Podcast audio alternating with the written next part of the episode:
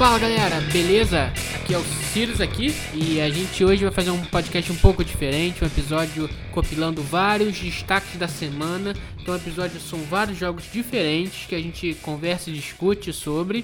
Vocês já pediram um episódio desse tipo porque gostam muito desse quadro, então vamos ver como fica um episódio focado nisso. Mande seu feedback, segue a gente na rede social, entra lá no nosso padrinho, considere um apadrinhamento e segue a gente no Spotify e dê 5 estrelinhas.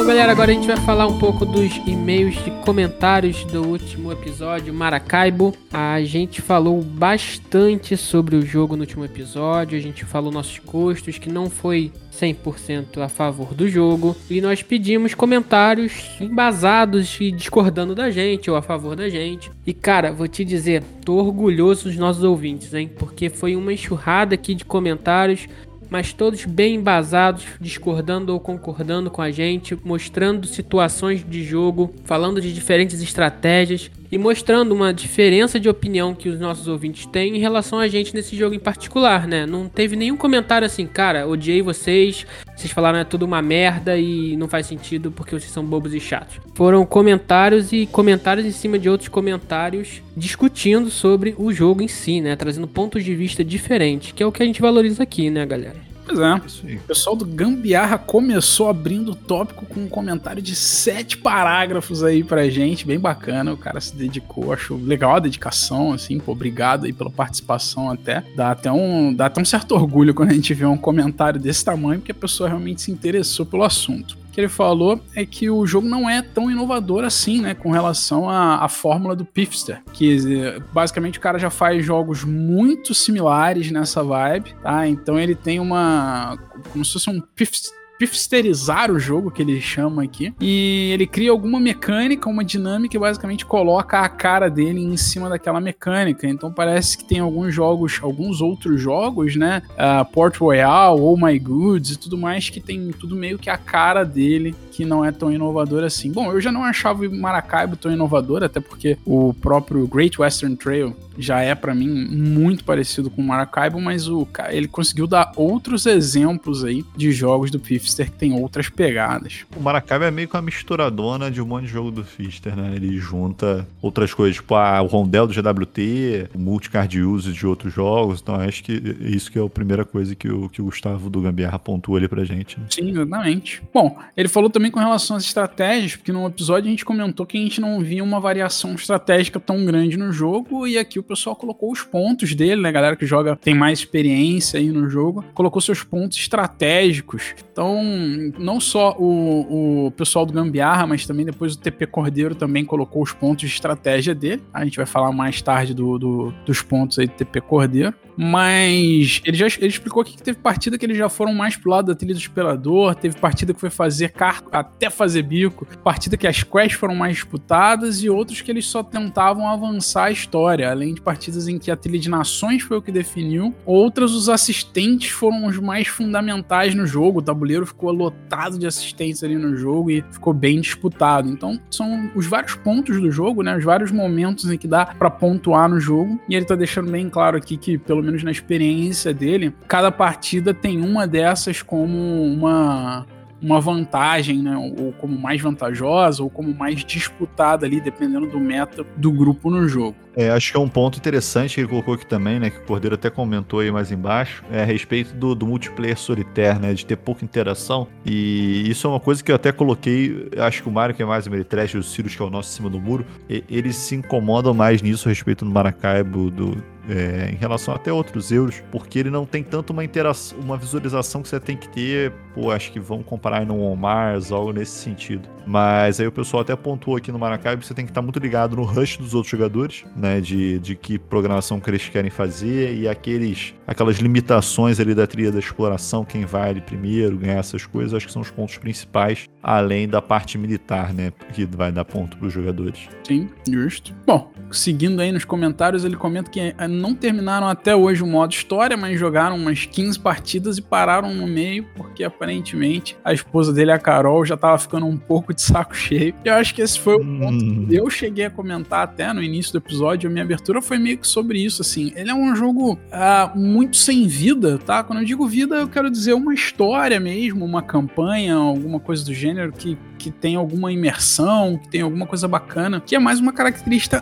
característica trash. Ele é um jogo muito sem vida pra fazer uma campanha desse gênero, pra ter um, um legacy aí, ou mesmo uma campanha, e eu realmente achava que não fosse funcionar bem. Ele deixou claro aí, pelo menos parece, né, que realmente não funcionou tão bem, mesmo pra quem gosta mais do estilo. Mas quanto a isso, tem outros contrapontos de outros ouvintes, como o Felipe Xavier, que falou que já jogou 10 partidas, 5 ou 6 do jogo do modo campanha e continua jogando. E a namorada dele sempre pede pra jogar, sempre se diverte. E também tem o PT Cordeiro, que falou que já jogou 40 partidas e continua contando. Então tá sempre querendo jogar, jogando Legacy sem, sem, sem horizonte de enjoo ainda sobre o jogo, tá vendo? É muitos pontos diferentes aí no, no meio de tudo isso. Sim, justo. E só trazendo aqui também que o Felipe Xavier, ele, ah, ele usou a melhor frase, eu acho que a gente já ouviu aqui de um ouvinte, que é parabéns pelos comentários, Mário. Errado é só quem concorda com você.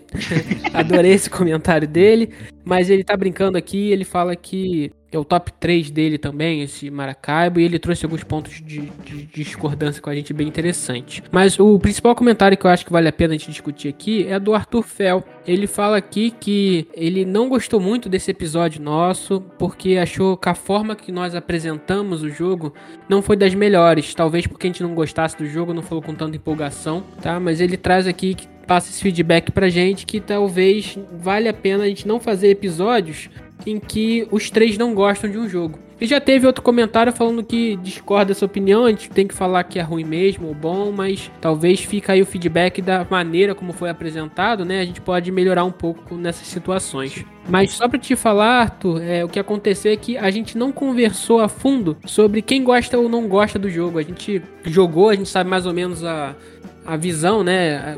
Que cada um gosta ou desgosta, mas a gente não conversa antes do episódio sobre, ah, você vai falar bem, eu vou falar mal e tal. A gente chegou e eu sabia que o Mario ia falar muito mal e eu achei que o João ia falar muito bem no jogo, por exemplo. E a, e a opinião não foi como a gente, eu pelo menos idealizei na minha cabeça. É, e é uma surpresa até pra gente, né? A gente não sabe exatamente tão bem assim o que, que o outro vai falar. Que nem os episódios de listinha, né? A gente não bate as listas pra ver se tem coisas repetidas quando a gente faz.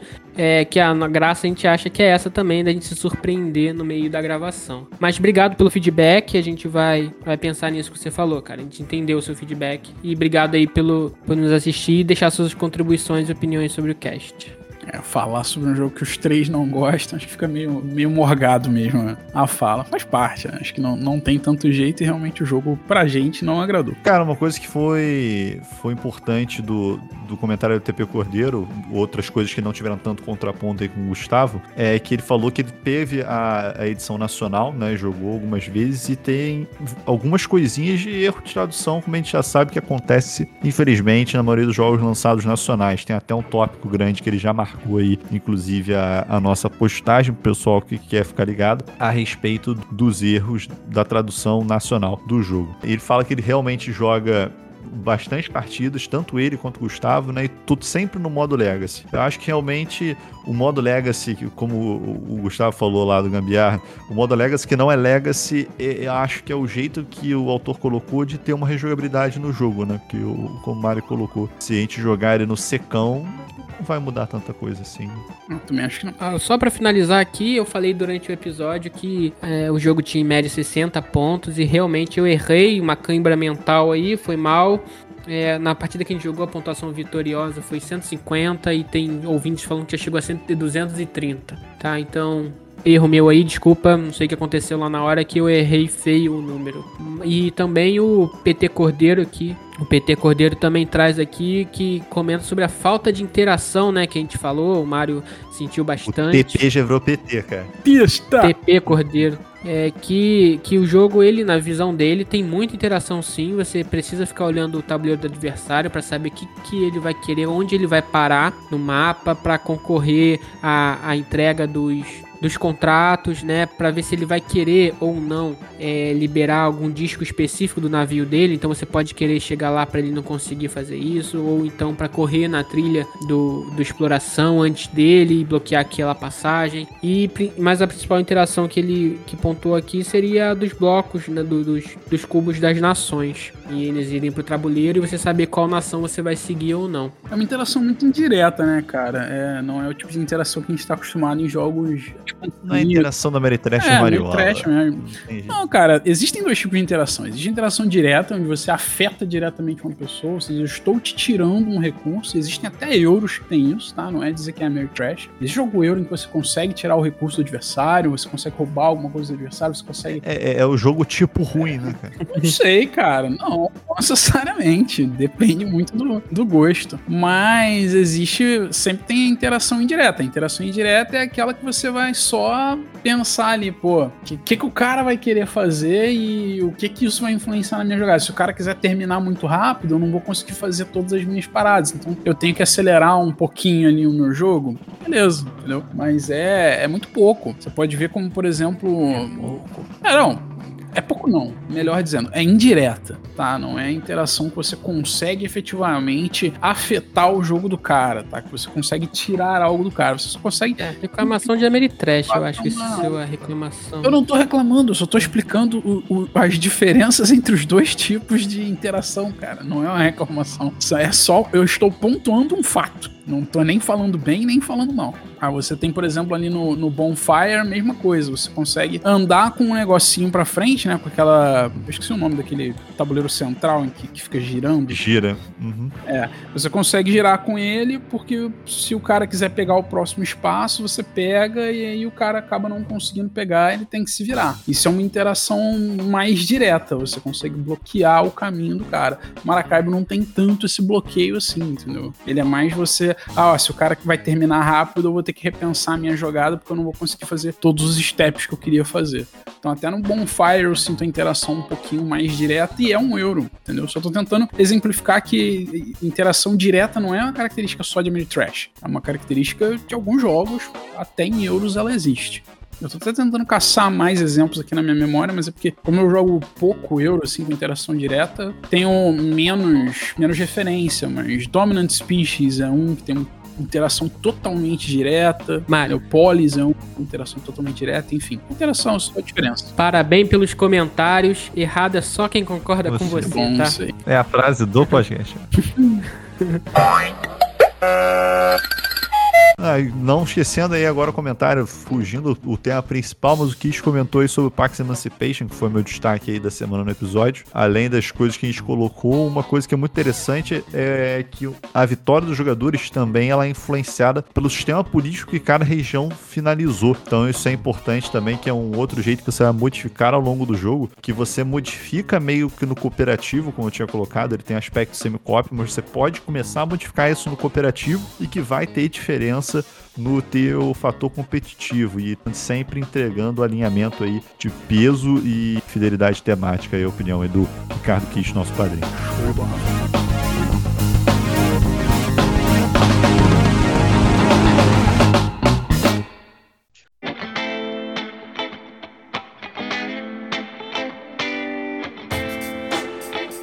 Pessoal, vamos lá para os nossos destaques da semana. Os destaques que a gente tem gravado aqui com os nossos padrinhos. O padrinho da vez é o Ricardo Kiss. Fala aí, Ricardo. Seja bem-vindo, jovem. Fala, Mário. Fala, pessoal. Obrigado. Prazer estar aqui, como sempre. Show de bola. Então, destaquezinho. Quem, qual foi o último que não começou destaque? Cirus. Conta aí, você que geralmente fala por último, vai falar primeiro hoje. Qual é o seu destaque dessa semana, jovem? Bom, o meu jogo é um Wargame. Vou trazer um Wargame, tem peso 3.6 de Wargame, então eu acho que deve ser um jogo pesado que se enquadra aí. É um jogo de Larry Harris, para quem aí não conhece, o cara fez nada mais nada menos que todos os X-And Alliance que tem aí pela vida. Fez mais de 200 jogos de tabuleiro de Wargame, então te falar que o cara é foda. É um jogo que tá no Kickstarter. É War Room. War Room. Pode procurar lá, War Room. Cara, achei fantástico. A primeira coisa que me chamou a atenção é que é um da Segunda Guerra Mundial o jogo, mas o mapa é redondo. É a Terra vista de cima, sabe? É como se tivesse chapado uma esfera no chão. Um planisfério. E exatamente, é, você usa. É a Terra plana, jovem. É a Terra plana. Né? Simulação da Terra plana. Uma corrija se eu estiver errado, cara. Isso é a segunda edição do jogo, né? Que o jogo tem a primeira edição. É a segunda edição, já Essa existe. é a segunda edição do jogo que ele fez uhum. algumas modificações. Ficou bem bonito. Ficou bem Só bonito. te falar que tem no TTS, sim tem o TTS pra gente jogar, tem grupo de Discord pra discutir o jogo aqui no Kickstarter. É, achei legal que é um wargame que ele fala assim, ó, tem um modo rápido de uma hora, tem um modo avançado, que são duas horas pro jogador, mas o fato é que ele tem quatro é, cenários que você pode jogar, né, dentre sete facções que estavam disputando a Segunda Guerra, de fato. Esses cenários variam de jogos rápidos e jogos mais demorados, então o jogo varia de uma hora a mais de 10 horas, depende do cenário que você escolher. Então isso eu já achei bacana, porque ele você pode jogar um full, você pode jogar um cenário. Todos os jogos são full, né? Mas você pode jogar o jogo rápido ou não, de acordo com o que você quer. Coisa que no X Alliance, pelo menos no que eu joguei, só dá pra jogar a porra não, toda não, não, e aí demora pra cacete o jogo, né? É, e eu sei que tem outras versões que você consegue jogar só a meia Não, guerra. não, todos os X Analyze tem, tem as opções de você jogar a, o, o, rápido, o médio ah, ou tá o longo, tá? Que é dominação total, o longo, dominação média, que seria X mais um lá das cidades capitais, e a dominação mínima, que é X das cidades capitais. Que faz bastante diferença. Esse X para X mais um pode parecer pouco, mas é bastante coisa, reduz aí quase uma hora, uma hora e meia de jogo. É, então, esse jogo aqui, ao contrário do X Alliance, me chama bastante atenção. É, eu não gostei do X Alliance, que é um jogo dele, mas esse aqui, ele consegue trazer algumas coisas que me deixam realmente empolgado para conhecer esse jogo. Então, uma delas é que você tem uma situação econômica do sua nação. Então, ela tem diversas situações econômicas, você pode ter um status de que você tá ok, a sua nação tá legal, de repente você tem que começar a botar os civis para trabalhar sem descansar, aí a sua civilização começa a ter uma infraestrutura disfuncional, você começa a ter disrupção na linha de suprimentos, a sua economia economia colapsa até ter uma dissertação, é, dissertação Deserção. em massa.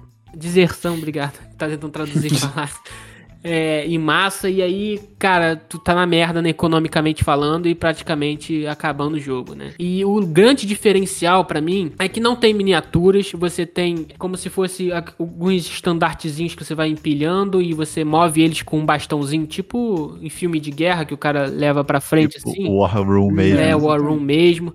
É, e olha que bacana, as ações, ele fala que não tem downtime, ou quase nenhum, porque você vai olhar a situação do tabuleiro, você vai ter que prever o que seu inimigo vai fazer, escrever no papel as suas ações, exército tal para região tal, e você tem uma certa, é, você tem quantidades limitadas de ações para fazer por round, e elas são feitas escondidas no papel simultaneamente, e depois vocês revelam e fazem as movimentações. Então você tem que prever o que o cara vai fazer para colocar sua suas tropas na região onde você acha que ele vai atacar, mais defensivo ou mais agressivamente. Então, é, é, eu achei essa pegada bem bacana de resolução de ações simultaneamente e prevenção de ações simultaneamente, porque ele tenta simular que na guerra você não sabe se a tropa tá parada ali, se não tá. Você sabe o status atual. Você faz uma ação, quando chega lá, as coisas já mudaram, né? Até a tropa chegar lá. Então, eu achei isso bem original. Não sei se vocês já tinham visto isso em alguma coisa. Eu sei que tem alguns jogos que, né, tipo Game of Thrones, que vocês bota as ações escondidas e vira a ação e aí você executa, mas cada um executa de uma vez. É, aqui não, todo mundo revela ao mesmo tempo a ação e executa ao mesmo tempo a ação. Então, isso eu achei bem diferente. Ele me chamou a atenção porque ele é, ele é bonito, assim, o tema é maneiro e eu olhei achei bonito. Só que, cara, a única coisa que eu vi com o pé atrás, assim, se você quiser comprar pra gente jogar, fico muito feliz, pra, jogarei. Mas eu fiquei com o pé atrás, cara, ele, ele me parece muito fiddly. No sentido assim, ele tem esse esquema do, do action programming. Game, né, velho? Não, assim, não, não, nem isso, cara. Ele tem o esquema do action programming, que eu acho maneiro. Só que, cara, eu olhei, eu fui olhar o jogo pelo, pelo mod do TTS, que tá todo automatizado. Cara, no setup, sem brincadeira, acho que o Kish não tava na, na, na partida que, que eu fui olhar isso. Eu tava, tava, tava tava esperando algum jogador entrar na mesa, é abriu o mod. Acho que o Piero, que, tá, que às vezes tá com a gente aí, que comentou. Cara, sem brincadeira, no setup deve entrar uns 50 ou mais counters no mapa. Cara, X-Analyze entram possivelmente mais de 100 miniaturas no setup. É, então assim, é nesse nível, cara. Você tem que fazer um setup de é mais de 100 nível, miniaturas no nível. mapa acho isso fiddly não, cara. Setup é bem tranquilo, assim, você faz. Não, vira que eu digo, porra, movimentação toda, programar todas, tipo, cacete, se eu tiver que movimentar tudo isso o tempo todo, porra. Não, ele fala que o jogo é super tranquilo de regras, é fácil de entender e muito difícil de jogar, de absorver a profundidade das decisões ali pelo que eu entendi, cara, vendo as paradas do Kickstarter aqui, você não, você tem uma quantidade limitada de ações, então você vai pensar muito, por isso deve vir um peso. É, e o setup provavelmente é demorado como qualquer jogo de guerra, até os que não são, né? Por exemplo, War of the Ring. Você demora ali 20 minutos fazendo um setup, botando cada miniatura em cada região, separando elas. É, o setup do War of the Ring também é umas 50 miniaturas. Mas depois que o jogo começa, cara, vai, sabe? E ah, ele também embora. faz uma propaganda muito bacana, assim, do sistema de combate, que são D7. D7. É, não me pergunte como o cara é faz tipo um D7. D66 e, do E são dados com cor. Então você joga os dados e aí você resolve o combate. Não tem número, não tem soma e tal. É uma parada mais é, tranquila é, suas unidades podem ficar em modo de ataque, modo de defesa, sabe? Tipo, você pode, por exemplo, botar um canhão para atirar antiaéreo ou atirar nas tropas. Então ele vai ter resoluções de combate diferentes, você consegue ter moral das unidades, enfim. Você pode dar medalha, porque a tropa tá toda fodida, eu vou levantar moral, vou dar umas medalhas. Que achei bem, é bem diferente, cara. É, fiquei interessado em conhecer. Fica aí a minha dica. Bom, no manual, no manual diz que o jogo vem com 10 dados de 12 lados. Não 12 lados? Ai, que burro! Dá zero pra ele! É, no manual. Tô, tô dando uma olhada no manual aqui. Não sei se tem alguma referência, se os 12 lados, se na verdade são 7 lados e alguns lados se repetem. Deve ser 12 lados mesmo e eu sou burro.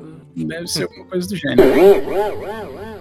Mas assim, em vários aspectos do que eu li de regra dele, do que eu vi de vídeo dele, tá? Ele me lembra bastante o Axis Analyze, inclusive uhum. a ordem de jogadas que você faz é, é similar ao Axis Analyze, que é produção, é, na verdade, pegar dinheiro, produção, movimentos, movimentos, é, resolução de combate, depois é, fazer a atualização do, das, tuas, das tuas rentabilidades, né, dos rendimentos da tua nação. Enfim, ele usa a mesma sequência, uma sequência muito similar ali do Access Analyze, e ele tem a ideia de várias unidades diferentes, que é infantaria, artilharia, tanque, caça, bombardeiro, uhum. submarino, cruzador, porta-aviões, encouraçado, que são, via de regra, as mesmas unidades Access Analyze. Ele disse que pegou o Access Analyze e deu um boost. É, assim. provavelmente esse jogo deve lembrar bastante o X Analyze, assim, pelas poucas coisas que eu vi. Não vi nada de gameplay, nada disso, mas desses resumos que eu vi do que, que vem no jogo, as coisas que são feitas, ele lembra bastante o Axis. Só de não ter o downtime que tem o Axis, o que já me chama curioso. muita atenção, porque eu gosto bastante de Axis. Acho um jogaço. Então vamos lá, agora o nosso, o nosso visitante, Kist, faz a chamada aí. Vamos lá. Vários, mas assim, só uma menção honrosa rapidamente, Pax Emancipation, mas o João falou, aí quem escuta o podcast sabe, então não vou falar dele, mas fica a menção vocês me permitem, em vez de falar de um jogo, eu vou falar de um, de um, nicho aí de jogos que eu tenho jogado muito. Então, até um tempo atrás, aí, fisicamente, o 89, tinha jogado uma partida de 30 que nem deu para terminar, demorou um teve que parar. E agora nos grupos aí, conhecendo o pessoal, ajudou, eu entrei, eu comecei a jogar. E desde lá eu tô jogando, todo dia eu jogo, tô, eu tô em, em partida de 18x, né? Seja de vários deles. Então lá na plataforma tem vários jogos para jogar, então 30, 46, 82, 2, Max. Tenho, sempre tô lá em 5 partidas. É assim que eu sei que todo mundo, nem todo mundo gosta, né? Mas para mim vem a calhar. Calma aí, não, na verdade é nem que eu não gosto. Eu não consigo. Joguei com Toledo. Antes de conhecer Toledo, joguei com Toledo algumas vezes eu tô uma surra absurda no A5. Também perco a noção completamente no assíncrono. Eu não lembro o que eu tava fazendo. Putz, eu me perco demais. É, é, eu, eu, tô, eu limito, assim, no máximo cinco jogos é, ao mesmo só tempo. Cinco. Só cinco. Mas é tem louco, cara que joga 20 é ao mesmo tempo. 20. É tipo os caras de campeonato de xadrez que fica jogando 20 é partidas, levando no meio da jogar pro outro. Esses caras aí. Mano, eu não consigo jogar uma partida ao vivo. Imagina 20. Não, exatamente isso, cara. Mas, mas é, é um. E é, um, é meio viciante essa questão do 18x, porque é, sim, eu devo estar agora, sei lá, com umas 20 partidas completas, né? Que parece muito, né? Mas pro 18x, assim, é total noob, assim. Não, não, não, Eu nunca, nunca ganhei uma partida, também nunca quebrei, né? Tem a parte boa. Joga melhor que o João. Aí, ó. Mas eu já ganhei, já ganhei. Mas eu quebro nas outras vezes. Mas tu quebra. De verdade, o pessoal precisa jogar muitas partidas. Então, então o jogo, teoricamente, você ah, parece fácil ali, compra as ações, abre uma empresa, constrói a ferrovia, compra os trenzinhos e vai ganhando dinheiro com, rodando os trem. Mas assim, só que não, né?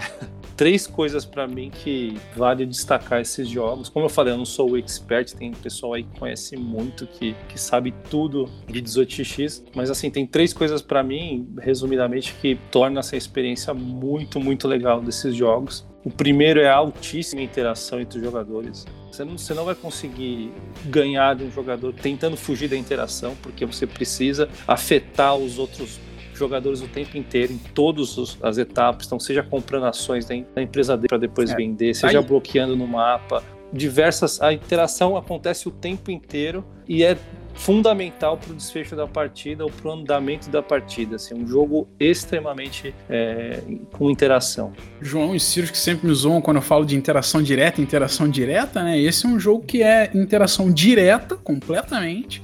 E não Exatamente. é Ameritrash, né? E, mas é uma interação muito diferente daquelas interações do, é, indiretas dos jogos em que você só olha o que o cara tá fazendo e você tenta fazer uma ação que vai acelerar o jogo para que ele não consiga fazer o que ele quer fazer, que é uma interação completamente indireta. 18x é bem ali, faca no. briga de faca no elevador, né? Não é jogo de mandane. Ninguém esconde, é ali, eu tô fazendo mesmo porque é, e é assim que o jogo. E depois você percebe que é assim que o jogo funciona. Né? Não tem como. É, quem ganha o jogo, eu acho que é o cara ali, vocês falaram do xadrez, é o cara que consegue é, prever melhor o, o, o, que os outros estão fazendo e influenciar naquilo, né? E atrapalhar o outro a fazer o que ele está querendo fazer. Então, existe uma. se antecipar o que os outros jogadores estão fazendo, você vai precisar, às vezes, fazer uma jogada para mudar a ordem de de como as coisas vão acontecer no jogo, de quem vai ter a prioridade de comprar ações ou quem vai poder comprar primeiro os trens na próxima rodada operacional. Enfim,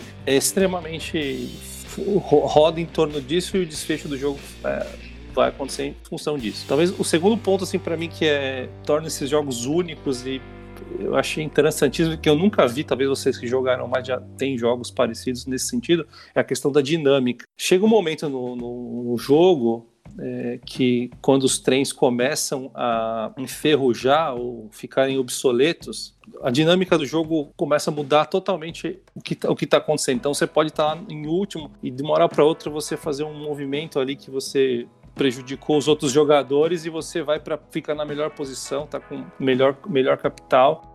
Isso essa, esse dinamismo que acontece no jogo e, e você precisa se preparar muito bem para esse momento em que a sua você tem que avaliar seus, trens, o momento de comprar o, o, próximo trem, se você vai esperar, se você vai ter que comprar agora, tomar essa decisão muda e define a partida completamente. Um erro ali é fundamental. Aliás, um, aliás, você jogar com o pessoal experiente, às vezes o cara no movimento no, no começo do jogo você perdeu o jogo. É uma, uma decisão que você toma. Então, é uma dinâmica, é, é dinamismo mesmo. É, e é interessante esse ponto que você colocou que 8x é as fases de mudança no jogo elas são muito marcadas, né? Então, é, até porque o clock do jogo é dos jogadores.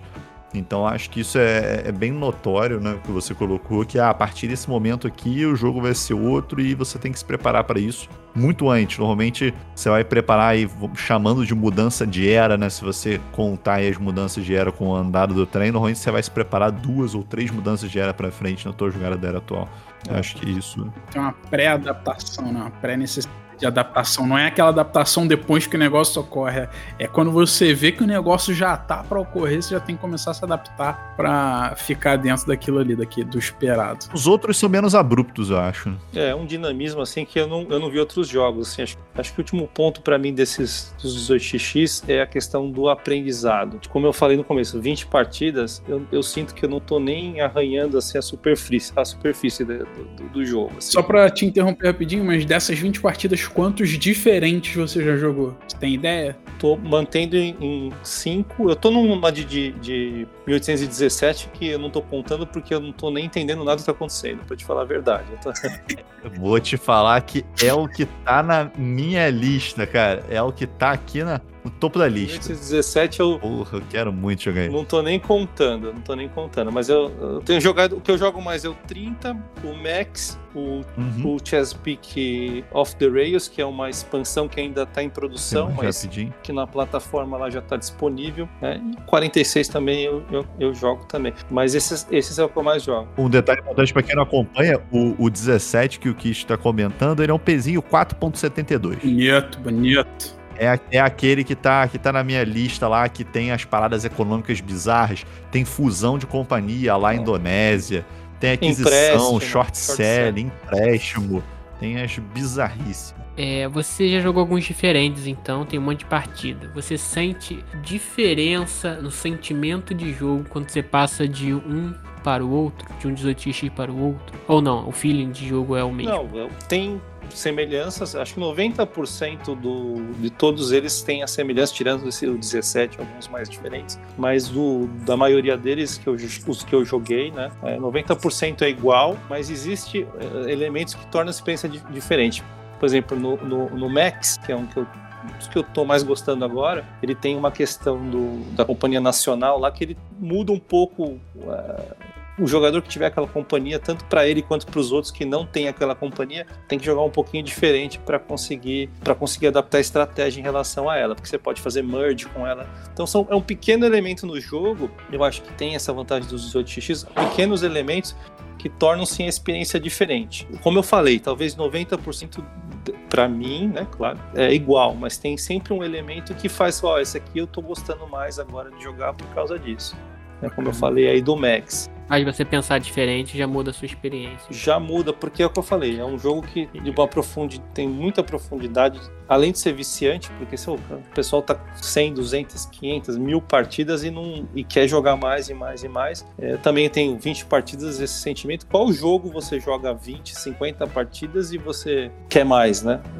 Qual, qual muito pouco, assim. Ou você ainda não. Ou você fala assim, ah, não, eu não li, eu consegui entender o jogo ainda, eu não tenho ainda o suficiente de conhecimento para jogar ele bem e para ganhar de alguém que já jogou, que tem, que tem uma performance melhor ou que já está mais experiente no jogo. É, é, tem essa coisa única dele e cada jogo você aprendeu, "Oh, dá para fazer isso? Nossa, né, você vai aprendendo e aprende cada um- uma, uma jogada diferente, uma possibilidade diferente, que eu acho que torna essa- esses jogos únicos e, e muito bom assim. Né? Como eu falei, não estou nem arranhando a superfície do jogo. Eu- às vezes eu pergunto, quanto será que eu vou ganhar a primeira partida? Provavelmente nunca, mas Depende do que você jogar. Jogar comigo aqui. Pede que você Falta. jogar. quanto é com quem que eu... exatamente, mas com, com o pessoal que eu tô jogando acho que demora um pouco, viu? Mas é, enfim, é isso. Meu destaque, eu vou voltar pra minha mania, né? De destaque hater. Não sei se a galera gosta não, mas eu acho que tem que ter, acho necessário. Jogamos recentemente, eu e Joãozinho, e Joãozinho arrumou um mod das trevas, das tumbas do underground, do Mosaic, que tava no Kickstarter aí recentemente, acho que já terminou o Kickstarter dele. Foi fundado, inclusive, com muito sucesso. Comentamos bastante mosaico até aqui, mas você já adiantou que teu comentário é negativo, né, meu filho? Pois é, cara, a gente ia fazer uma. A gente teve uma. ia ter uma experiência dele que eu achei que ia ser boa. A gente chegou a comentar no, no- na entrevista com o Manique sobre o jogo, falando do potencial que esse jogo podia ter. E aí, pô, todo esse hype de jogar e tal, cara, que decepção, velho. Não tenho palavras pra descrever. Na verdade, Eu tenho palavras pra descrever. Lembra de Era of Tribes? lembro Era of é pior. Tribes. É pior, né, cara? É pior. pior que Era of Tribes. É né? pior que Era of Tribes, cara. nessa vibe aí, é pior que Era of Tribes. Para Sirius que não, que não jogou. o outro- Mas o Sirius não jogou Era of Tribes também, foi você BH, né? É. Assim. Não joguei e acho que nunca vou jogar, né? Vocês falam tão mal. Cara, é, a primeira coisa que eu acho que você falou quando a partida terminou foi que o jogo era um Seven Wonders The, card, the Board Game. Uhum. Algo do gênero. Sim, né? sim, sim, é basicamente um, um card game que usa um tabuleiro, que toda rodada você tem que escolher uma carta pra você jogar, é a carta que você quer, e é basicamente isso. E eu acho que se encaixa muito bem, que é realmente isso. O jogo é basicamente toda rodada você vai escolher uma carta pra pegar. A diferença é que não é um draft, não é uma carta que tá na mão, né? São cartas que estão expostas ali. É um draft aberto. É, são né? cartas que estão no tabuleiro e você vai escolher uma delas pra pegar. E as cartas todas fazem a mesma coisa. Que, que tecnologia te dá? Te dá símbolo, que vai te dar ponto no final do jogo. Tá, e construção, te dá o quê? Te dá símbolo, que vai te dar ponto no final do jogo. Porra. Ele juntou um monte de coisa pra mim, né? É, Tipo, sei lá. Um monte de coisa que eu não gosto. Tipo, set collection, card draft. Wonder vai te dar símbolo, que vai te dar pontos no final do jogo. Cara, tudo, tudo no jogo te dá basicamente um símbolo, que é um set collection gigante que o jogo tem, e você vai tentar ficar juntando esses bagulhos pra ganhar ponto no final do jogo. Cara, que bagulho sem graça. E ele não tem vitalidade, né, cara? Tipo assim, o Wonder tem um negocinho diferente, ou um negócio. Que bagulho sem graça. Não, A Wonder tem um negocinho diferente porque ela pontua de um jeito diferente. Ela pontua por algum outro padrão, não é por símbolos. Sim, mas não tem, não tem aquela parada que, porra, não, que eu daria um bagulho temático num esquema tal. Não, cara, não tem a vitalidade. E eu quero que você fale a respeito do combate. Esse combate é o único combate que eu gostei. Combate? Tem combate? O combate que tem é que na fase de pontuação, um jogador pode, se tiver uma tecnologia específica que permita, ele pode matar uma unidade de outro jogador. É isso. É esse o combate. Então, se eu tiver uma tecnologia lá específica que me dá o símbolozinho vermelho, e se eu tiver uma infantaria, né, eu posso matar uma unidade do meu adversário no mapa. Que aí ele reduz um pouco a pontuação dele, né? Porque as unidades são um tipo um area control que você tem nas fases de pontuação, que vai ganhar mais ponto quem tiver mais força em cada região do mapa. A força são dadas pelas cartas que você tem, que fizeram construções naquele local do mapa, basicamente, e pelas unidades que você tem, que são cartas que você também comprou, para você ter mais unidades ali no mapa, para você ter esse poder aí de, de tirar o cara do mapa. É, é decepcionante, decepcionante. É um jogo só de comprar carta, fazer set de símbolos das cartas. Ah, o fato de tecnologia e construção serem literalmente a mesma coisa no jogo me irritou demais. E o jogo é absurdamente fraco, sem vida, sem imersão. Seven Wonders The Board Game. Teve um hype, né? E teve um hype. Né? Não, teve, teve mais. Sim, total. Até porque, cara, o autor é um cara conhecido, cara, que é o lá, o Glenn Glover. Sim, sim. Então, o Glenn Glover, e- ele, e você espera um pouco do cara, né? Porque ele fez o. Tô tentando lembrar os jogos que ele fez, mas são jogos conhecidos. Ah, ele fez, porra, vamos lá. Railways of the World, Empire's Age of Discovery, que é a implementação do Age of Empires board game. Ixi, Cara, o cara tem muito jogo, assim, não vou nem eu lembrar de todos os outros aí dele. Mas ele é um autor conhecido. Outra coisa que me pareceu bastante é Tapest, que seria um bom jogo se não, se não fosse aquele custo de produção absurdo. Eu não, não acho Tapest ruim, mas Tapest, ele mostra que aqui veio, assim. Tapest fala, sou um jogo de quatro tracks. Ele fala isso desde o começo. Isso é claro pra você. É, o Mosaic é isso, só que ele não fala, né? Exatamente, o Mosaic, ele é isso, só que ele não tenta ser isso. A diferença é que o Mosaic é uma porrada de Ele track. tenta ser um. Ele te propõe ser um Civ game mega complexo, mega fodão. e- Exatamente. E assim, com a, com a implementação mais porca de dinheiro que eu vi na minha vida. A implementação do dinheiro dele me incomodou absurdamente. Mas enfim. É, o dinheiro dele basicamente serve pra você comprar unidades e mover unidades. Só. Só. O resto é tudo recurso que Você- você consegue como comprando carta, comprando bagulho. É, uma coisa curiosa, tudo bem que a gente jogou só uma partida, né? Mas uma coisa curiosa da nossa partida é que ah, o dinheiro só serve pra você usar as unidades militares e fabricar novas unidades militares, né? Mas tem uma ação pra você pegar dinheiro. A ação de pegar dinheiro nunca foi usada no jogo. Na partida inteira, ninguém fez a ação. De tão pobre que ela parecia ser, assim, de tão fraca e sem graça. Minha desrecomendação. Vem cá, é hate de Maracaiba, hate de Mosaic, é hate de tudo. rapaz. Não, não, o Mario é sempre hate, o Mario é sempre hate nesse troço. É, muito. Você tá falando tão mal quanto o Mario do jogo, cara. Não, não, porque o jogo é muito ruim. Porra. Muito ruim. Ele não é um pouco ruim, ele é muito ruim. E a gente terminou a partida, por incrível que pareça. Vocês jogaram com alguém que tinha opinião diferente? Aí que tá, não. A gente jogou com o Pedro, inclusive. Ah, jogamos com o Pedro só. O Pedro Eu também não achou bem também ruim e tal. bem- e-. Será que a expectativa não tava muito alta?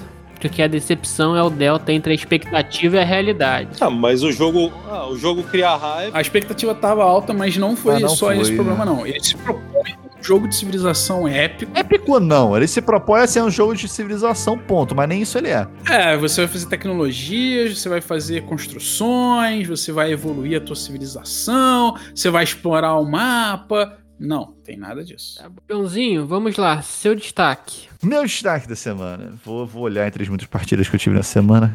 Então, cara, meu destaque da semana é Railroad Revolution. Railroad Revolution é um joguinho aí que eu fico, eu sempre me referencio como joguinho da What's Your Game. Esse é do Marco Caneta e da Stefania Nicolini, que se não me engano é a esposa dele, que eu já, eu já tive do Marco, dos dois aí o o Hein River Trade, que acho que só o Mario jogou comigo, e o Zanguo é deles também. É, então assim, são designers que eu gosto. Na verdade, para mim o Railroad Revolution ele se destacou como mais um jogo que eu sempre falo, um bom jogo What's Your Game. O, jogo What's Your Game, para mim, ele é o ele é o protótipo do jogo português, do euro português, assim. Antes de conhecer Vital, que é um estilo um pezinho diferente, para mim essa é a referência do jogo português. Lembrando aí dos outros grandes jogos, What's Your Game, é o Madeira ou Madeira, do jeito que vocês gostam que eu fale. É, Nippon, que eu tenho aqui o Zangoa mesmo, Signore e agora joguei Railroad Revolution. Tem outros, mas esses são os, os grandes jogos do What's Your Game. Então, por que, que, que, eu classifico eles como What's Your Game? Inclusive, eu joguei lá. Joguei... Carlos é também, né? Carlos acho que é. What's Carlos não, Carlos não. Carlos, acho que, não? acho que talvez uma edição dele foi lançada no What's Your Game, não vou me lembrar agora. Sim, teve uma edição pela What's Your Game, mas ele não me passa a sensação dos What's Your Game clássicos. O Vinhos, inclusive, foi lançado pela What's Your Game durante um período, mas novamente, eu não, eu não considero os parecidos. O que é interessante é que assim, o Senhor e o Nippon e o Madeira, eles são de autores diferentes do que o, o Zanguo e o, e o Railroad Revolution. Mas eles todos passam o mesmo feeling para mim. Então qual que é esse feeling? Ele é um euro fechado, bem executado, com uma sorte baixa, mas sempre tem alguma paradinha de sorte ali, principalmente o do Caneta, o Zango e o, e o Railroad Revolution. Ele tem um, um drawzinho de carta que é bem mitigado, mas tem. Ele tem alguma coisa ali para adicionar uma jogabilidade. Tem uma questão que você vai fazer, que, que o downtime é pequeno, você vai fazer uma ação que é pequenininha, e as ações normalmente são modificadas. Então, qual que é a, a, a sacada do Railroad Revolution? Você tem, é, parecido um pouco com o Nippon, mais diferente, é, você tem trabalhadores de cores diferentes. E você tem quatro ações no jogo só. Então você vai ter quatro ações diferentes no jogo, que é construir estação, construir trilho, construir telégrafo e fazer trade. É só isso. Só que qual que é a diferença? Dependendo da cor do trabalhador que você for, essa ação vai ser modificada. Então ela pode se tornar mais forte, ela pode se tornar mais barata, ela pode se tornar de outros jeitos é, em relação a ela, são cinco cores de trabalhadores diferentes. É, eu acho que é, essa escola de jogos portugueses de, de, do What's Your Game, ele consegue fazer uma mecânica simples, então, como eu falei pra vocês, são quatro ações do jogo. E são todos euros médios, tá? Não considero nenhum deles um euro médio pesado. Talvez um, um, algum ou outro com, por exemplo, madeira com um pouquinho de pé no peso. Mas são euros médios, com umas regras simples, mas muito bem executado, com uma questão estratégica é, bem entrelaçadas, ações que você vai fazer vão ter correlações entre elas, você vai construir ali um negocinho. Ele tem um pezinho também com contrato, que é uma coisa que eu gosto. Então foi uma, foi uma grata surpresa, eu tava com uma expectativa não muito alta do jogo. Não é um jogo de trenzinho, apesar do tema de trenzinho. Ele não é pick up and deliver, nada disso. Ele só é um tema de trem dentro de um jogo euro, como, como a gente gosta de falar aqui, um euro português padrão. Então, para quem gosta dos outros jogos What's Your Game, desses que eu comentei, Nippon, Madeira e tal, fica aí a recomendação do, do Underdog, né? Um... É mais leve que o Nippon? Cara, é, eu diria aí um, um, na mesma na mesma vibe do Nippon. Só vou te falar qual a diferença do Nippon. O Nippon ele tem mais é a interação dos jogadores em relação ao mapa, que você tem aquele área controlzinho ali do Nippon. Nele você vai ter um. A, a interação dos jogadores é menor, tá? No Railroad Revolution a interação é menor. Você tem uma interação. Baixa o peso. É, você tem uma interação em relação ao, ao, a um outro track, que é o track de telégrafo, mas ele é, é uma. Ele é uma parte menor no jogo. Nesse a interação é só aí a Taimário para dizer se é interação direta ou indireta basicamente quase todas as coisas no jogo você tem uma pontuação extra se você for o primeiro a fazer. E é uma pontuação extra bem forte. Então, acho que Mario considera isso uma interação indireta. Sim. Mas essa é a interação do, do Railroad Revolution. Tanto que vou comentar que a partida que a gente jogou, é, eu provavelmente ganhei a partida por duas ações consecutivas que eu fiz, que eu fui o primeiro a fazer as duas, e eu fiz as duas com bônus trabalhador, foi muito forte. Então foi uma coisa que fez bastante diferença no jogo, essa interação tipo corridinha. E uma coisa que eu achei muito diferente nele é que ele tem dois tipos de moeda. Ele tem moeda dinheiro e ele tem moeda é, share de companhia de telégrafo. E a share pode ser usada como dinheiro, mas você não pode comprar share do nada. Então existem ações que você usa share, você tem que usar papel de, de da companhia de telégrafo, e as outras todas as ações do jogo usam dinheiro. Então ele, ele tem meio que dois sistemas monetários interessantes que são relacionados, mas interdependentes. Então, bem interessante. Maneirinho, maneirinho. Legal. Fica aí a recomendação Railroad Revolution pra quem não jogou e gosta no estilo. Bom joguinho. Já quero jogar de novo. É, eu acho que assim, quero, se quiser falar um- uma parte negativa, como os outros, ele não tem tanta, tanta, tanta rejogabilidade assim. Pra ele ter rejogabilidade, ele pede uma expansãozinha que inclusive está em desenvolvimento, prometida desde 2019, a Railroad Evolution. Joguinhos para lá.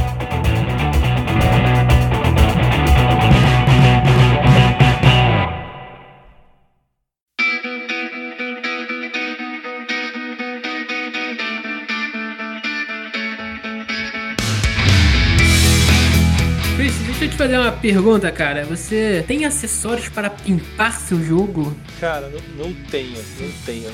Mario, onde você consegue itens para pimpar seu jogo em 3D? Então, galera, se você quer pimpar o seu jogo, e todo mundo gosta, né? Nada melhor do que ter miniaturinhas 3D, componentes 3D para aquele seu jogo que você acha tão fantástico. Um estandarte, sim, jogos que tem um estandarte, um estandarte 3D de repente. Ou de repente você quer uma miniatura de algum monstro específico que aparece em cartas no jogo. Então, se você quiser um componente 3D pro seu jogo, a gente tá, a gente tá com uma parceria com a loja Ludo 3D, que imprime componentes 3D aí pros nossos board games. Os caras têm já um portfólio enorme de material que você pode pedir para vários jogos. Então, você tem um jogo aí que você gostaria de fazer algum componente 3D, já viu algum componente 3D aí em imagens dele na Ludopad ou no BGG, cara, provavelmente os caras têm aquele componente lá para você. E a gente tá com um cupom super bacana de desconto de 10% para quem usar, quem entrar lá e digitar o cupomzinho que é, Cirus? 10 ao cubo? 10 ao cubo. 10 ao cubo. Você digitou lá 10 ao cubo, você vai ter 10% de desconto em qualquer produto que você compre na Ludo 3D. Mas me responde uma coisa: você vai ter 10% ao cubo ou você vai ter 10% de desconto? 10 ao 10% cubo é mil, de né? desconto. 10%. Entendi. Que já é bastante Tá coisa, bom, tá né? bom, tá bom. Isso. 10 ao cubo seria tipo 3 ao cubo, então, o, o- cupom. Não, porque 3 ao cubo é 27. que pariu, pior que o outro. Impagável. Depois dessa eu vou até aumentar meu apadrinhamento. Ficou muito melhor a propaganda, Ciro, seu arrombado. Três são É quadrados. 3 são né? quadrado, né, cara? Eu não tô, tô pra isso. Então, então fica aí, pessoal, na Ludo 3D tem um jogo diferente a cada customização. Acessórios, inserts e componentes realísticos para turbinarem a sua jogatina.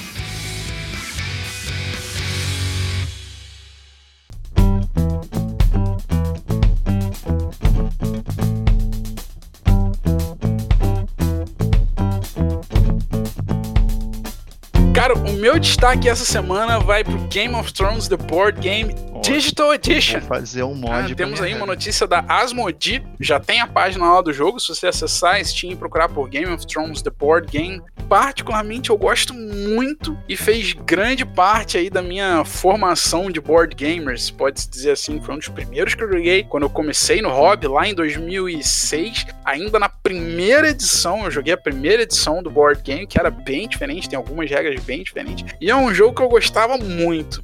E é um jogo que a gente tem uma história particular aqui no grupo, né, Cirus? Conta pra gente a história. Cara, é, eu vi essa notícia aqui também. Teve uma atualização nela, não sei se você viu. A partir de dezembro é, vai ter a edição modulada do João. Caralho, João, vamos poder jogar online agora o teu jogo, cara. A Game of Thrones Board Game João's Mod, né? É o nome que vai lançar É, isso. oficial, Oficial, agora, cara. né? O Eduardo deu umas dicas pro João conseguir escrever a regra e mandou pra galera lá. Parece que é oficial agora. Agora o jogo sim é bombado. Isso é uma piada interna, pessoal que tá ouvindo. a Mas já sabe, já, já falando. Vocês já sabem, né? A gente já contou essa história algumas vezes aí da, da explicação que eles jogaram quase 20 partidas do jogo errado com as regras do João, mas bom, sempre se divertiram, que é o que importa aí. Então, o lançamento da Digital Edition é um jogo que eu gosto muito, é nostálgico pra mim. Tem partidas épicas, memórias épicas de é, ótimas partidas desse jogo. Gosto bastante. Cara, um jogo que eu tava querendo jogar há um tempo já. Quase comprei ele quando fui viajar. Consegui jogar TTS, pandemia, padrão, me trazendo muitos jogos novos. É o Diluvia Project. Diluvia Project é um jogo da Spielworks. Quem conhece a editora normalmente é conhecido de fazer jogos mais pesadinhos. Tem o Diluvia Project tem um temazinho que é bem que é bem interessante. Ah, Spielworks, o Winzia da Spielworks, acabei de me lembrar. Em Diluvia Project, a Terra foi devastada, né? Uma coisa meio pós-apocalíptica, os Ameritrash se amarram nisso. E a gente está construindo uma cidade nos céus, uma cidade é, flutuante, vamos dizer assim. E basicamente é um jogo, tipo, ele é um tile placement, que é uma coisa que eu não costumo gostar. Ele tem um tile placement, worker placement e tem um esqueminha de uma seleção de ação, seleção de bônus ali que é meio diferente. O, o fato é, cara, que o Diluvia Project eu achei ele é um jogo pesado, tá? Com certeza. A gente também, primeiro, pra gente tá falando aqui, segundo, que, que a gente tem procurado ele, 3 é pesado pra médio, né? 3.7 no BGG. E basicamente o que a gente vai ter que fazer? Tipo, na, pra começar, a gente tem uma, uma seleção ali de, de bônus que é tipo Targe. Quem jogou aí Targe, aquele joguinho para dois jogadores, que você basicamente vai selecionar uma linha ou uma coluna de um grid 4x4 e você vai poder comprar todos os quatro tiles daquela linha ou daquela coluna que você escolher. E os seus, seus adversários não vão poder escolher aquela mesma linha diretamente oposta a você. Então, basicamente, você vai primeiro poder escolher esses bônus que podem te dar recurso, podem te dar ponto fim de jogo, tem um monte de coisa. E essa, depois dessa primeira fase do jogo, tem a fase Worker Placement, que a gente vai basicamente poder pegar recursos e construir casas nessa em um, em um grande grid que é o tabuleiro principal, onde a gente vai construir as casas e as casas, é, antes, primeiro antes disso, você precisa demarcar regiões ali no tabuleiro que são suas. Depois de você demarcar essas regiões, você vai poder construir as casas. O interessante é que é o seguinte: o jogo, quando você constrói uma casa, a casa ela pode te dar algum tipo de income. Pode ser dinheiro, pode ser recurso, ou pode ser que ele chama, eu não lembro se ele chama de influência, mas ele chama de influência ou fama. O fato é que a pontuação do jogo ela é desencadeada toda vez que você chega com 10 de fama. Então, você tem meio que dois marcadores no, na pontuação do jogo. Você tem um que você vai ficar avançando para poder trigar pontuações, e você vai ter um outro que é a tua real pontuação. Só que essa sua real pontuação, ela é determinada por um outro track que você está manejando ali perto do teu encame. Então tem a estratégia de às vezes você segurar as suas pontuações para você aumentar o, o, os pontos que você faz por pontuação e depois aumentar muito ali no fim do jogo para você fazer várias pontuações com pontos altos. Esse jogo é abstrato, João? Não é abstrato, mas parece. O que tu tá falando é completamente abstrato. Parece. Eu não consegui nem desenhar na minha cabeça o que você quis dizer. Não sei se o ouvinte conseguiu, mas eu não consegui desenhar na minha cabeça. Cara, aquele negócio é, é Eurotan. Mas sim, a, a, o tema é esse. A gente está construindo ca, é, casas nessa plataforma flutuante. Isso aqui. Então é um tile placement, só que ele tem vários recursos que você tem que manejar, que é dinheiro, recurso para construir as casas, e tem essa questão da, da fama. O que, que é a fama? Então, já que eu vou te explicar o tema para você poder digerir. É, as pessoas ainda estão vivendo na Terra. Então você tem que atrair as pessoas para as suas casas que você acabou de construir. Quando você chega em 10 de fama, que aí você vê quantos pontos de população que você faz, que a população é que pontua no jogo. Então, só que a população você vai ganhar mais população se você tiver outras coisas construídas no jogo. Então, essa é a dinâmica que você tem que pensar.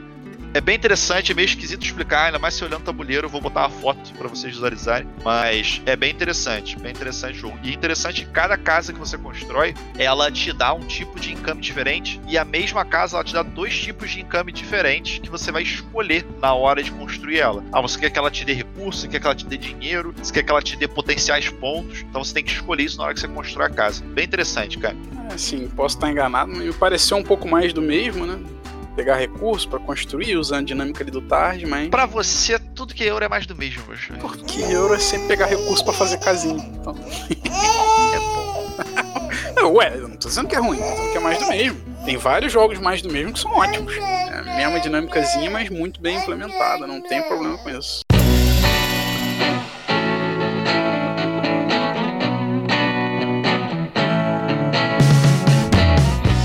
Não gostou de Station Fall, Mario? Pode atacar e roubar, cara.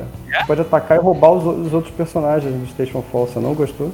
Mais ou menos porque é uma parada muito perdida, né, cara, no Station Fall, assim, você não ataca, você ataca o personagem com um personagem, você ataca um personagem que não é seu e pro, talvez pode não ser de ninguém, você não sabe de quem é, com um personagem que não é seu, talvez pode não ser de ninguém, você não sabe quem é. É, é a, a, minha premissa é que o Mario tá ficando velho. Jogamos Station Fall com seis pessoas, teve uma que não gostou do jogo. Qual que você acha que não gostou do jogo? E tinha João na mesa jogando a porra de um jogo ah. caótico pra caralho. Não, mas calma aí. Você não, você gosta do Ameritrash que você vai rolar dado e é incerto o futuro, você vai puxar carta e é incerto o que vai vir. Você tá na incerteza de quem é quem na hora que você tá atacando e roubando. Isso é legal? Cara, eu vou tentar fazer um comparativo do Station Fall com o Nemesis, para vocês terem uma noção do, do que, que foi para mim a experiência. No Nemesis, eu, cada jogador tem um personagem, eu tô seguindo meu objetivo, cada jogador tá seguindo seu objetivo. Existe um call, um caos, existe uma incerteza, existe a chance de você morrer, mas você tá ali se controlando, andando por si, fazendo as suas coisas e você consegue cumprir um objetivo simples. Você botar na sua cabeça, não precisa ser o seu objetivo para ganhar um jogo, tá? Você botar na sua cabeça dizer assim: eu vou chegar na sala X, eu vou ativar o computador Y e eu vou fazer a ação Z. Você consegue fazer isso no Nemesis em, sei lá, 3, 4 jogadas, 3, 4 turnos, tá? Sendo que o Nemesis é um jogo de 20 turnos, 25 turnos. No Station Fall, se você botar o mesmo objetivo na sua cabeça, eu vou chegar na sala X, usar o computador Y, fazer a ação Z. Você leva, literalmente, matematicamente, 7 rodadas sendo que o jogo dura 11. Isso é um absurdo. Isso para mim é, é, é, o que é o horror do jogo. Você não consegue dar um passo simples no jogo, fazer, tomar uma decisão simples e cumprir aquele objetivo simples que você botou na sua cabeça que você quer fazer. Com seu personagem não, por isso que é um, é um jogo de, de muita gente. Você pode não conseguir com nenhum. Esse que é o absurdo. Tá? Se o seu personagem, por exemplo, estiver morto e o que você quer é ir numa sala, pegar um, um, kit médico, voltar com esse kit médico até o seu personagem e reanimar o seu kit médico. Reanimar o seu personagem. Você pode usar todos os personagens do mundo. Com duas ações por rodada, você vai levar sete rodadas pra fazer isso. Isso é inaceitável pra mim. Eu acho que, na verdade, dentro da proposta do, do negócio, o objetivo não é você ficar andando com um cara só, é você exatamente ter que ficar distribuindo suas ações entre os personagens para fazer o que você quer. Gente, em momento nenhum eu falei um cara só. Eu falei que se você você quiser pegar um kit médico com qualquer personagem, passar esse kit médico de mão em mão para quaisquer personagem, pegar com esse kit médico com qualquer personagem no seu personagem que você quer reanimar e reanimar ele, você vai levar sete rodadas. Você pode, usar, você pode ter cinco personagens disponíveis, você ainda vai levar sete rodadas pra fazer isso. É matemática, você abre, se você quiser, você abre o tabuleiro agora, eu te mostro. Eu faço exatamente o caminho com sete rodadas. Eu te dou um exemplo vívido disso. Só não está contando com os outros jogadores, certo? Contando só com você. Pois é, eu não estou contando com os outros jogadores. Porque se eu contar com os outros jogadores, pode ser que eles me atrapalhem. Porque pode ser que eles peguem o cara que pegou o Kid Magic e leva para longe do seu boneco. Aí você vai levar oito rodadas. Pô, mas espera aí, quando você fala combate, nos sistemas de combate tem que ser algo que simule a realidade. Quando vai ser um jogo aí de reviver uma pessoa, não pode ser igual a realidade que demora um tempo infinito e pode ser que você nem consiga reviver o cara. Double standards. Tem que se decidir se você quer jogos parecidos ou pode não ser, mas o problema não é esse. O problema é com personagens trocados, é você controlar com um personagem diferente. Na realidade, você nem controla um personagem diferente. Na realidade, você pode ter esquizofrenia, 75 personalidades. Distúrbios diferentes, não vou matar no mérito. Inclusive, inclusive tem. diferentes. A temática do jogo é bem legal, galera. É a conspiração, pô. Você é um cara que tem uma agenda própria e aí você combinou com outras pessoas que fica refletido nos seus cubos, fica refletido nos seus cubos espalhados, quais, quais qual ação que cada um vai tomar para atingir aquele objetivo. Imagina se fosse um action programming tipo é, aquela, aquele jogo do Fada, esqueci o nome. Space Alert, imagina se é, como se fosse um Space Alert, cara você programou aquilo com a galera toda e vai executar aquela porra. Bom, porque no Space Alert você só, você só usa o seu boneco programando as ações, ninguém pode sacanear teu boneco, levar ele pra um lugar que você não esperava. Nem precisa, né? Porque você se auto-sabota o tempo todo, claro. Seu boneco e as coisas são próximas o suficiente para você conseguir fazer qualquer coisa em 10% das ações do jogo. Você não leva 60% das ações do jogo para fazer uma ação simples. Muito show. Deixa eu sair aqui. Meu ponto foi esse: é a quantidade de ações que você precisa para fazer uma ação simples é mais da metade do jogo. Isso é inaceitável, é surreal. Eu não tô pedindo para ganhar o jogo. Eu não quero fazer uma ação mega complexa. Eu não quero fazer um épico. Eu quero fazer uma ação simples. Eu quero andar até a sala B, pegar o item C levar de volta até meu personagem A e pegar meu personagem A e sair da nave. Isso leva mais da metade do jogo. Mas esse é o jogo, cara. Mas esse é o jogo. Esse é o jogo. Você, você Esse é o jogo. Item, Se isso fosse em duas rodadas. Um item, levar pra nave, sair da nave, você, você talvez você ganhe o jogo. É provável que você ganhe o jogo. Provavelmente você ganha o jogo. É, é esse o objetivo. São 15 minutos. É uma emergência. Tipo, o que, que eu vou fazer em 15 minutos? Eu vou sair correndo da nave? Não, calma. Eu tenho que antes pegar o artefato ultra secreto e então sair da nave. É só isso o jogo. Tem só 15 minutos. Pensando tematicamente faz todo sentido, mas em jogabilidade não é divertido você passar mais da metade de um jogo para fazer uma ação simples nele. Imagina você pegar um jogo de civilização, sei lá, que dure 10 rodadas e você levar 7 rodadas para fazer uma tecnologia. Não faz sentido na não ideia. Não é de civilização o jogo, porra. É mas gostoso, não é legal. Na civilização. É o que você quiser, João. Imagina no agrícola você levar sete rodadas para pegar uma madeira. Mas é legal. Civilização, no agrícola, cara. Eu posso te dar exemplo com 30 milhões de jogos. Imagina um jogo X, você levar Y dividido por 2, onde Y é o número de rodadas do jogo, para conseguir Z, onde Z é o negócio mais tosco do jogo. Mario, você tá é comparando isso. jogos que representam centenas de anos ou dezenas de anos. No Agrícola você nasce um filho e ele vai trabalhar. Então, salvo que você tá botando uma criança de seis meses para trabalhar, aquela criança cresceu. Então, tipo, a, a, a proporção de, de, tempo do jogo é diferente. No, no Civilização você vai crescer cidades. É, Esse jogo você tá querendo andar. Escape, então. Escape. E é difícil. Escape the Curse of the Temple dura 10 minutos, é você desesperado para sair do tempo. Em 10 minutos eu consigo explorar 30 salas, pegar pelo menos 3 totens, abrir 5 baús, tudo isso antes de sair da sala em 10 minutos é divertido dentro da ideia do jogo. Eu falo, eu faço várias coisinhas básicas dentro do jogo. Nenhuma delas me dá a vitória do jogo. O objetivo do jogo é sair, tá? Mas eu consigo fazer várias coisas básicas. No Station Fall você não consegue fazer uma coisa básica, se você quiser fazer uma coisa básica. A única coisa básica que você luta para tentar fazer no jogo é fugir da nave. E só. Então você termina o jogo com a sensação de que você não completou nenhum objetivo, você não fez o, uma coisa simples no jogo que teoricamente era só fugir da nave, ou teoricamente era só liberar o projeto X, ou teoricamente era só levantar seu personagem, enfim, qualquer objetivo básico é muito custoso dentro do jogo, dentro da quantidade de turnos que ele te oferece para fazer aquilo. E isso não é divertido. Quando eu jogo um jogo, eu gosto de sentir que eu tô evoluindo turno a turno. Todo turno eu tô ganhando alguma coisa, eu tô pegando uma madeira, eu tô ganhando uma tecnologia, eu tô é, explorando uma nova sala, eu tô fazendo alguma coisa. E nele eu não tenho essa sensação. Todo turno eu tô parado no mesmo step que eu estava no turno anterior. Mantenho minha tese. Mario tá ficando velho e nem todo jogo é jogo de civilização. Eu acho que ele teve a experiência perfeita do que é o, o Station Fall. O Station Fall é exatamente Sim. como o Mario descreveu. E eu acho ele sensacional por isso. Mas o Mario aparentemente não curte por isso. É diferente, exatamente. Ele fez uma proposta é, diferente. Eu gosto de jogos onde o jogo tem uma proposta e eu consigo fazer aquilo dentro da proposta do jogo em um, dentro do jogo de forma razoável. Ah, a proposta de um agrícola é pegar madeira. Eu consigo pegar madeira com certa facilidade. É, construir um cômodo. Eu consigo. A proposta do. do. sei lá, do jogo do domínio é você ter mais cartas no seu deck, porque você tá fazendo um deck building para fazer com, combinho. Eu consigo comprar carta toda rodada, o tempo inteiro no jogo eu tô evoluindo. Proposta num Rock and Roll Manager nacional do Leandro Pires, é você tá evoluindo sua banda. Todo turno eu tô ou ensaiando ou comprando mais instrumentos. Eu tô fazendo coisas. Cada turno eu sinto uma evolução. No Station Fall eu não sinto essa evolução, não sinto nada. Porque eu, eu, é eu dar um passo para frente, o outro maluco vai, pega meu personagem e dá um passo para trás. Porra, eu voltei pra estaca zero. Dez rodadas depois eu estou. Interação é isso aí, ó. E... Não, não é. Todos, eu cito vários jogos com interação e que pode ter interação que se quiser e você não tá na estaca zero porque alguém interagiu com você. Você pode ter quanta interação você quiser num, num, num jogo de civilização, num jogo euro padrão mesmo, num próprio agrícola da vida. Não importa o quanto um maluco te foda, te destrua, te quebre e queira colocar nos locais que você queria colocar. Você vai conseguir pegar alguma outra coisa e fazer alguma coisa. O exemplo do próprio Barrett. Você cons... Ah, o cara botou na parada de água que eu queria. Beleza, você bota lá na parada de, sei lá, de, de gerar energia. Você evoluiu, você gerou energia. Você constrói uma barragem. Você evoluiu, você construiu uma barragem que você não tinha. No turno seguinte, você tem mais coisas que você tinha no turno anterior. No, no, no Station Call, você não tem mais coisas que você tinha no turno anterior. Mas você não acha que é mais temático com a vida? Você falou que tinha que simular a vida? Não, todo dia eu tenho mais coisas que eu tinha no dia anterior. Sempre ganha na vida, todo na. dia eu tenho mais coisas que eu tinha no dia anterior. Que isso, João? Não é sempre ganha. Tem vezes que você você perde, tem vezes que você fica estático, mas é. vamos lá.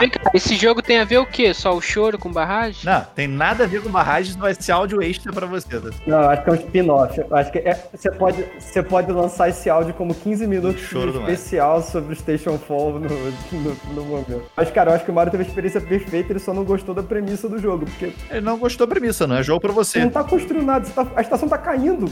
E você não vai construir mais nada, cara. Tudo... O coisa que você quer é pegar teu negócio e fugir do negócio, da, da estação. Às vezes você quer sair vivo. O chimpanzé quer pegar coisa brilhante você e fugir, é isso que ele quer. fazer coisas nos turnos, no Nemesis você evolui de turno a turno. Você pega mais um item, você chega numa nova sala, você manda o um sinal, você mata mais um bicho, você vê a end. Você faz coisa. Todo turno você tá fazendo alguma coisa a mais. Station Fall, a sensação que eu tive é que 90% do jogo inteiro eu não fiz absolutamente nada. Nenhuma ação relevante, nem para mim, nem para ninguém.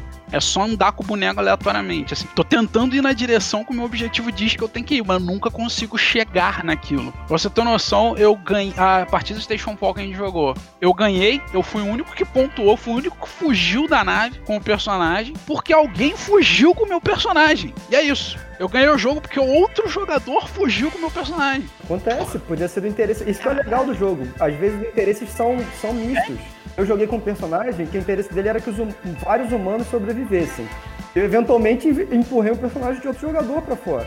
O cara fez cinco pontos, mas eu com aquele personagem que eu empurrei, eu fiz mais um. E valia a pena. Ou, ou não valia a pena, mas Tipo, é, os interesses misturados que são a parada interessante do jogo, é, entendeu? Eu joguei o cara que me empurrou, não ganhou nada me empurrando. Porque pode ser que o jogo seja ruim mesmo, mas é, pode ser uma incompetência sua na hora de é, entender o jogo e jogar. Sirius precisa jogar Station Fall, ou resumo isso. Não, eu sou incompetente pode jogando. Não sei. Acho que, eu acho que ele entendeu. Eu acho que ele teve a experiência perfeita no jogo. Eu acho que realmente o, o Mario teve a experiência perfeita. Independente, é, incompetente ou não, se não te diverte, você não quer fazer. Né? Ah, você é competente, porra, sei lá, jogando cricket? Não. Você, se, você acha cricket divertido? Não. Você acha ele ruim porque você é incompetente? Provavelmente. Eu não sei jogar aquela merda. Você se diverte dançando? Não. Você dança bem? Não. Você talvez não se divirta dançando porque você se dança mal? Talvez, mas é uma merda. Não deixa de ser uma merda porque eu não consigo fazer. É uma merda para mim que eu não me encaixo naquele contexto.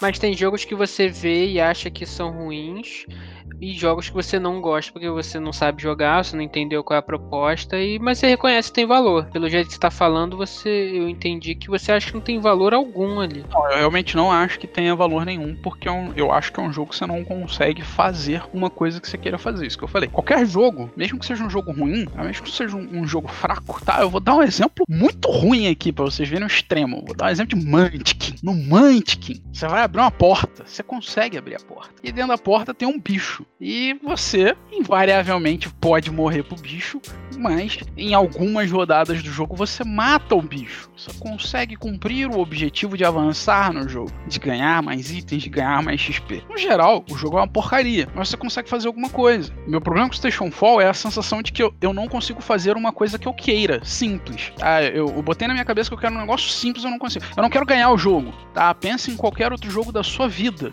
Vou pegar qualquer outro exemplo, tá? Pega um Antiquity da vida, vamos dar exemplos variados, a gente já falou de tantos outros jogos. É o Antiquity. Ah, eu não tô pedindo para ganhar, eu não quero ter todas as casinhas lá do santo específico que precisa ter todas as casinhas para ganhar. Não, eu quero fazer uma construção específica num lugar específico. Se eu jogar com esse único foco na cabeça, eu consigo fazer isso em, sei lá, duas, três rodadas. Eu consigo fazer algo que eu queira fazer. A sensação do Station Fall é que se você botar na sua cabeça que você quer fazer algo, você simplesmente não consegue. E isso para mim é frustrante, não é divertido, não é legal. Você, você não avança no jogo. E, e você avança se alguém te jogar naquela direção, não você. Mas se alguém cismar que quer que o teu personagem avance, aí teu personagem avança. Aí tu fala assim, caralho, é, é, é o que eu falei da partida que eu tive. Eu ganhei, mas não fui eu que ganhei. Foi um outro jogador que me tacou dentro da parada. Não sei por que, que o cara fez isso, não, não procurei explicação, não tenho o menor entendimento, mas o maluco levou o meu personagem pro escape. Eu não sei por que, que ele fez isso. Eu não tenho ideia. Eu não estava levando meu personagem pro escape porque o meu personagem não poderia escapar de, por forma minha. Um outro jogador teve que fazer uma ação dele, de um personagem dele, que eu não podia controlar, porque ele já tinha se revelado. E aí a ação dele levou o meu personagem a escapar. Uma coisa que eu mesmo, eu, Mario, não conseguiria fazer se eu quisesse no jogo. Se eu tivesse isso como objetivo. Porque eu não posso controlar o personagem de outro jogador dentro do jogo. Caralho, isso é chato. Pode até certo momento. Eu acho que, na verdade, cara, é, o, a tua opinião vem um pouco do, do teu gosto por jogos estratégicos mais que jogos táticos. O, o Station Fall tem um planejamento muito tático. Cara, se você tá vendo que um outro jogador tá fazendo um movimento a respeito disso, é você exatamente usar o exploit da ação do outro jogador. Eu não sei se Marcos teve essa sensação, mas é, é um pouco desse lado. É, como você tem poucas ações, você tem que usar, inclusive vem do tema do jogo, você tem que jogar em sinergia com o que o outro está fazendo para alcançar o seu objetivo. Não adianta exatamente o que você falou, o teu pensamento estratégico. Ah, cara, eu vou executar essa ação nos próximos turnos eu vou conseguir fazer, porque não é essa a proposta do jogo. A proposta do jogo é exatamente você conseguir usar a ação dos outros jogadores para você embarcar na sua, fazer um piggyback e conseguir fazer a sua, porque sair não é trivial, é o objetivo do jogo da maioria dos personagens. É, eu acho que eu concordo com Enfim. o João nisso aí. Tipo, você quando chega no seu turno, você vai ter aquele novo minuto, aquela nova situação. E aí, como é que eu tiro o melhor dessa situação? Às vezes o cara que você quer que saia, cara, o cara que eu queria que saísse na minha última partida, nego usou o cara como vilão. Na história do jogo, o maluco soltou o Projeto X e ficou controlando o Projeto X matando todo mundo. Eu queria aquele cara fora da estação. Mas, no, no contexto dos objetivos dos outros jogadores, aquele cara virou o vilão da estação. Então simplesmente desisti. Fui pro plano B, plano C, de tentar tirar outras pessoas da nave, que eu queria mesmo que saísse. Não era nem meu personagem, mas era o mais valioso para mim que saísse. Não saiu. Acho que é muito disso. Você vai vai jogar com o contexto do que aconteceu naquele minuto inteiro que passou ali. O, o, minuto é a parada mais. é a maior parada do jogo ali. O minuto inteiro em tudo que acontece dentro dele. Acho que essa é a ideia eu que repito, o jogo tenta passar. Em várias situações do jogo, passado um minuto eu tinha voltado pra estaca zero. Outras coisas se moveram na nave. Ou ficou todo mundo só andando pra frente e pra trás. Tipo, o turno de um cara foi andar pra frente, o turno do, do outro cara foi voltar pra trás. As coisas que interferiam zero no meu, nos objetivos que eu tinha na minha mão. Zero, zero. Assim, zero.